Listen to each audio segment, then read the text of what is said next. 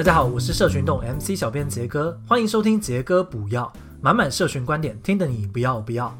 今天是 EP 七，行销的马步，我读用行销改变世界。最近跟一些学弟妹聊到了，如果要进行销领域的话，有什么是我可以先训练或者是先学习的呢？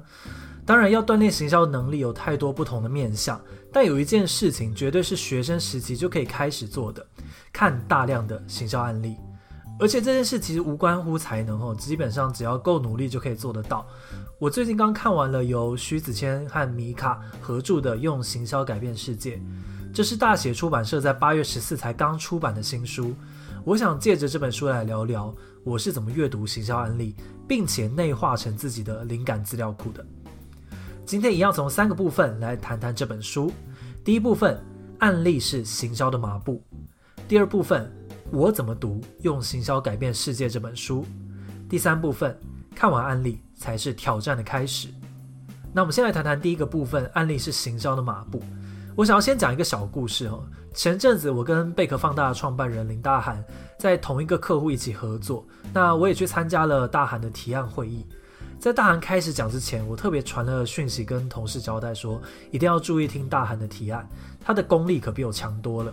而大韩在他的提案中举了可能有六到七个经典的广告行销案例，帮助客户去了解他要呈现的风格跟核心概念。会议结束后，我只简单的跟同事说，短期内要我用他那种风格来提案，其实我也做不到，那需要时间跟经验的累积。但刚刚提案中他所用到的行销案例，如果有任何一个案例你们没有看过，那表示你连他十分之一的努力都还没有做到。这些就是我们的内力基础。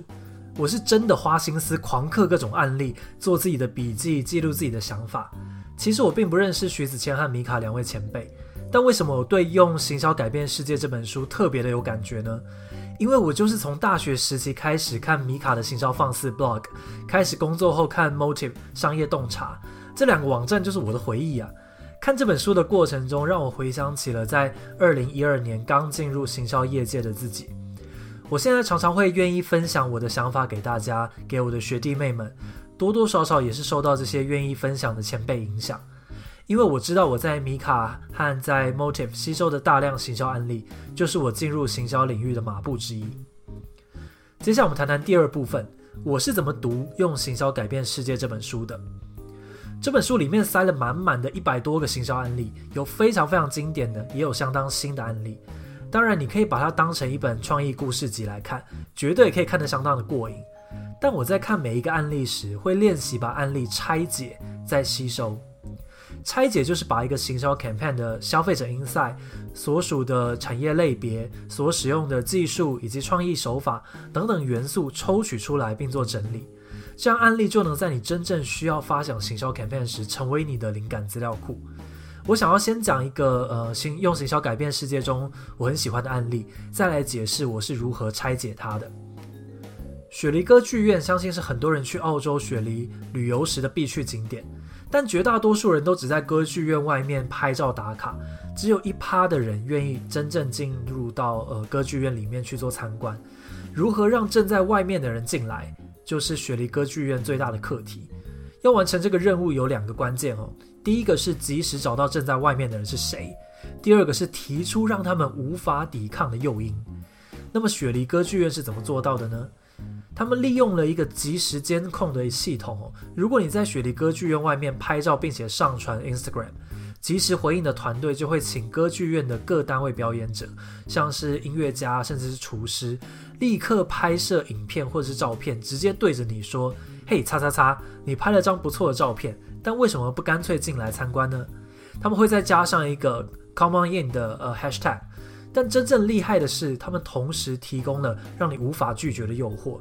如果你现在答应邀约的话，就有专业的导游带你逛世界级音乐厅的后台，或者你可以跟知名的音乐家面对面，跟音乐剧的表演者一起跳有氧瑜伽。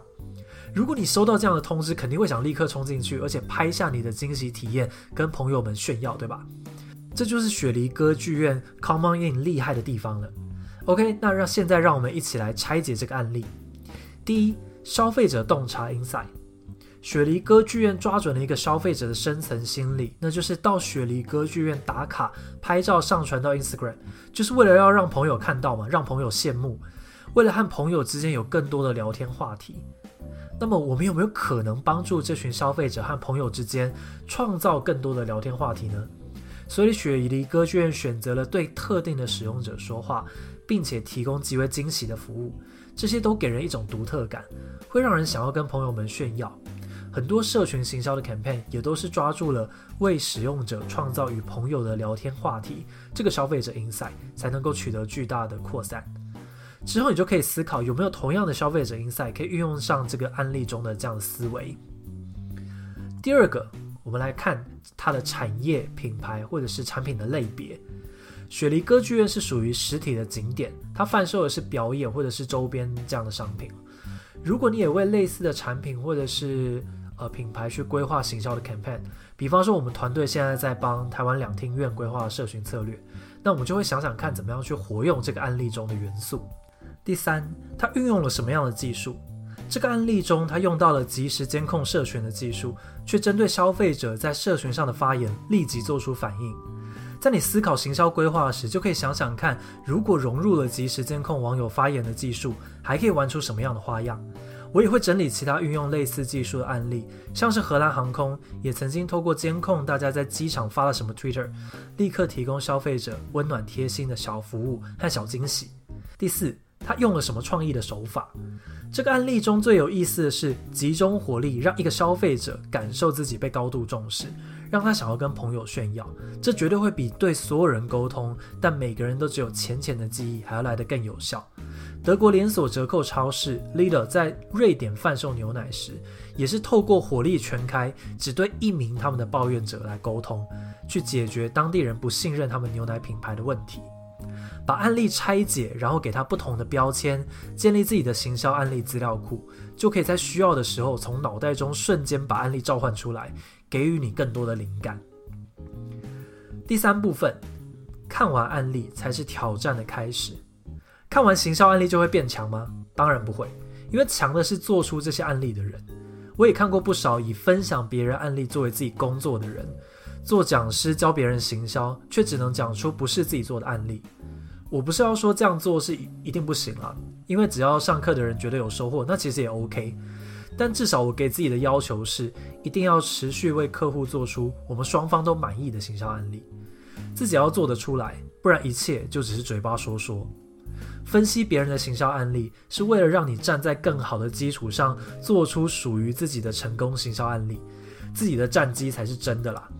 当时间拉长，五年后或者十年后，人们就会开始检视你留下了多少的作品，那个时候才是真正的考验。可能很多人都会觉得行销这行进入的门槛比较低哦。每次去学校演讲时，都会发现有蛮高的比例的学生都想要从事行销。或许真的有些公司对行销人员的要求是比较低，但如果你要真的深入行销领域，仍然需要下极大的苦功，花非常多的时间去吸收知识，去累积案例，大量的磨练，大量的实战，才能走出山谷中的浓浓迷雾，看到那遥远的山峰。所以千万不要觉得比别人看了多一点的行销案例就是行销大师了。我现在也都觉得还没有真的证明自己，前面要努力的路还很长很长。最后整理一下今天的三个重点：第一，如果你想进入行销领域，看大量的行销案例是非常好的开始，是行销的基础马步。第二，我在看每一个行销案例时，会练习把案例拆解再吸收。拆解就是把一个行销 campaign 的消费者 insight、所属的产业类别、所使用的技术、创意手法等等的元素抽取出来，并做整理，累积成自己的灵感资料库。第三。看行销案例是为了让你做出自己的行销案例，自己的战绩才是真的。翻完了用行销改变世界的最后一页，我就想起了就是刚进入行销这行那个二十多岁，每天狂看行销案例的自己。我其实不敢说自己变强了多少啊，也不知道有没有一天我能够真的用行销改变世界，但至少行销已经确实的改变了我的世界。今天的杰哥补药就到这边喽。原则上希望每周一三的晚上十一点，没有五楼，可以让大家听到最新最有趣的社群行销相关分享。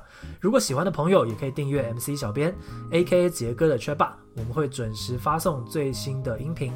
也欢迎追踪我的 Facebook 账号陈思杰，我会多多跟大家交流社群想法的哦。晚安，拜拜。